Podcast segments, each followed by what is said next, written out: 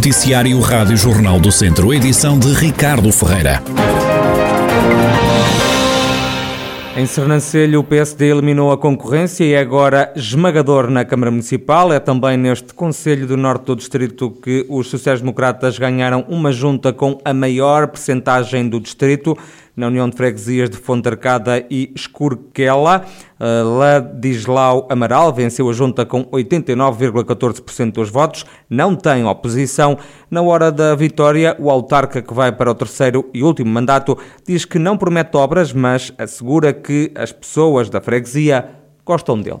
No comício, eu, eu, a maneira de eu receber esta boa vitória, agradeço aos meus contracadenses porque devem estar contentes comigo, senão não votavam, não votavam em mim. Sempre foi bom para eles, eles também sempre foram bons para mim, eu também tento ser compreensivo com eles, e tenho sempre a minha freguesia sempre limpinha, eles reconhecem, e tudo quanto de mim, por isso eles votaram em mim, e, e as promessas que eu faço sempre, como tenho feito até aqui nestes dois mandatos, é, as obras eu não as menciono, mas sempre tenho feito obras, felizmente, sempre corre tudo bem. Vou tentar fazer mais obras, dando um jeito sempre aos caminhos, alargá-los, tambores abaixo, torná-los a erguer. É esse o motivo que eu penso que eles estão gratos comigo e estão satisfeitos e eu mais satisfeito fiquei com eles com esta vitória. Tinha conseguido das últimas vezes votações desta ordem ou foi o maior? A maior foi esta, mas também tenho tido sempre boa votação, sempre tive, tanto no primeiro mandato como no segundo. Sempre acima de 75, 80? Sim, sempre acima de 75.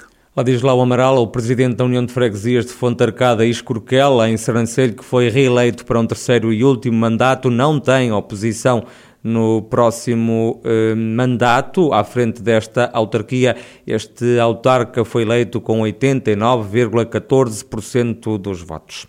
Foram eleitos para um terceiro e último mandato vários presidentes de Câmara na região. Um deles é Leonel Gouveia, autarca de Santa Combadão, eleito pelo PS, que venceu com mais de 52% dos votos, perdeu cerca de 6% na votação face há quatro anos, e também um vereador para a oposição PSD-CDS.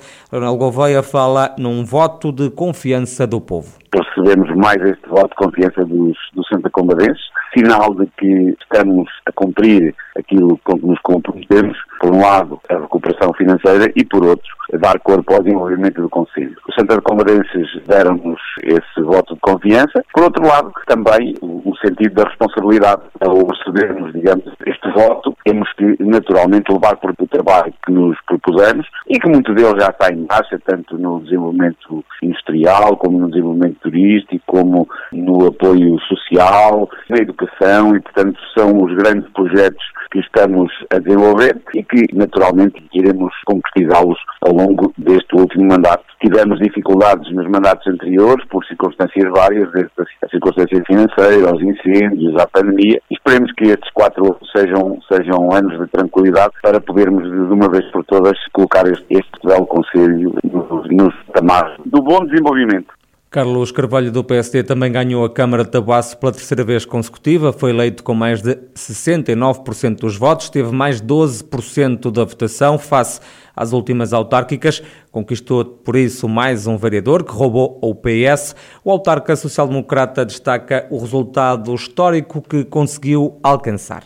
Foi, foi realmente um resultado uh, histórico para além daquilo que foi o aumento da votação, o facto também de termos mais um vereador, portanto, entendemos que é o reflexo e o resultado do, do, trabalho que temos tentado levar a cabo aqui em Tabuaço que, mais uma vez, uh, mereceu uh, a confiança da grande, grande maioria da nossa, da nossa população.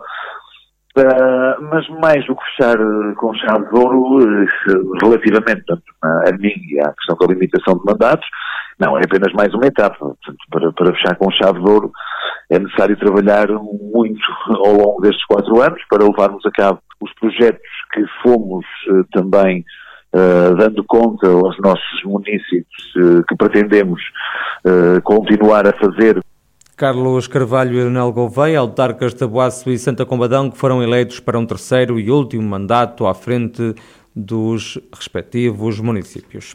O processo de vacinação contra a Covid-19 já está a passar para os centros de saúde na região Viseu-Dom Lafões. Segundo fonte do ACES, o agrupamento de centros de saúde, não há o encerramento dos centros, mas a vacinação na maior parte dos centros de saúde da região vai passar para os centros de saúde entre esta e a próxima semana. Na cidade de Viseu, o centro de vacinação vai manter-se aberto no pavilhão multiusos, mas com horário reduzido. Já no ACES Douro Sul, que serve o norte do distrito, continuam abertos todos os centros de vacinação, embora funcionem agora com horário horário reduzido. O ACES aguarda orientações da tutela para fechar estes espaços dedicados à vacinação contra o novo coronavírus. No Hospital de Viseu estão internadas com Covid-19 18 pessoas. Em enfermaria estão ocupadas 17 camas e nos cuidados intensivos está apenas um doente.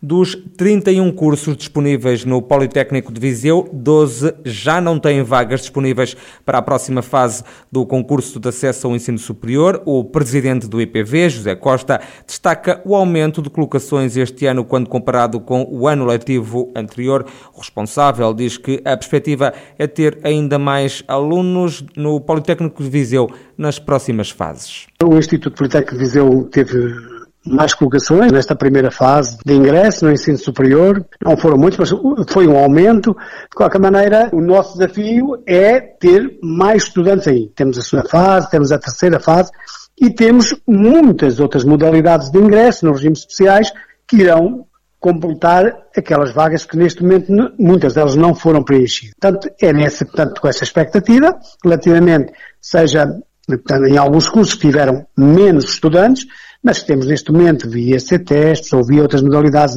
de transferências, mudanças, eh, outros regimes especiais, que nos permitem, portanto, ter já um número significativo para eh, que os cursos funcionem em pleno.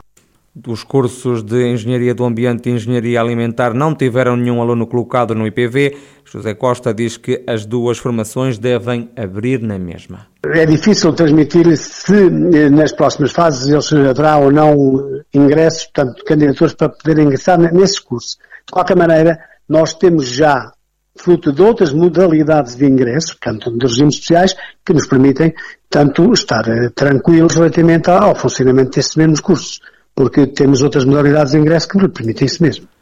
José Costa, presidente do Politécnico de Viseu, foram colocados nesta instituição de ensino superior 872 alunos na primeira fase de acesso ao ensino superior.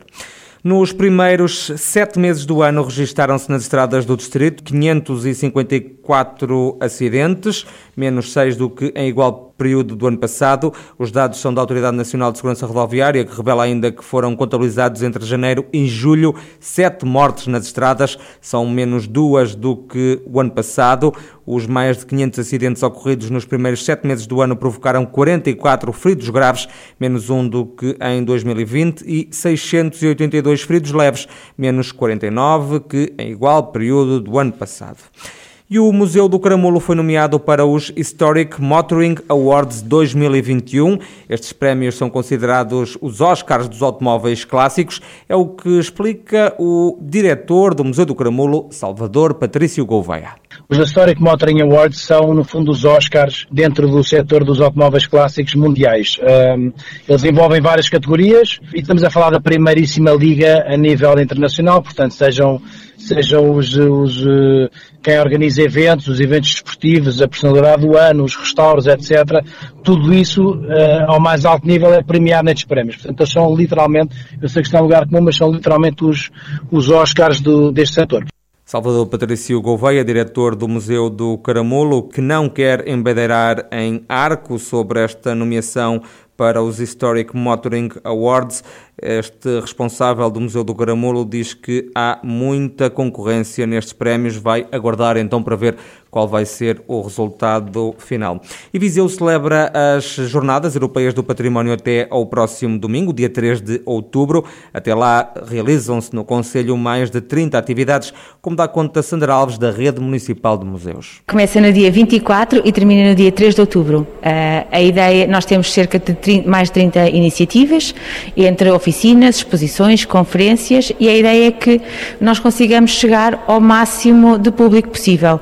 E os, os, os museus mantêm-se, os museus, a biblioteca, o centro histórico e também alguma zona do Fontelo estão com iniciativas uh, nos sítios uh, e, portanto, esperamos que seja possível todos os, o público viziense e quem nos está a visitar neste momento possa também usufruir desta programação mais alargada. Sandra Alves, da Rede Museus Municipais de Viseu, que celebra até domingo, 3 de outubro, as Jornadas Europeias do Património, com oficinas, roteiros e instalações de luz, também com exposições.